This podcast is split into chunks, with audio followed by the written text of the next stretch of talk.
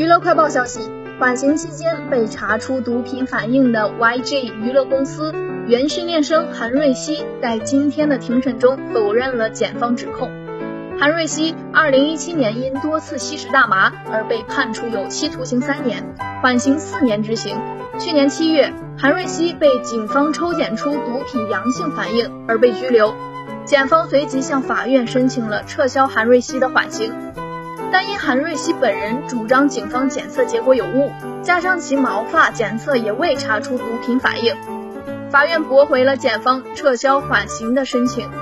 检方之后继续对韩瑞熙进行调查，并在不久前正式对韩瑞熙提出了起诉。韩国水源地方法院今天首次对此案件进行庭审，而韩瑞熙在庭审上否认了检方对他的一切指控。最后，法院宣布将于下个月二十三号进行第二次庭审。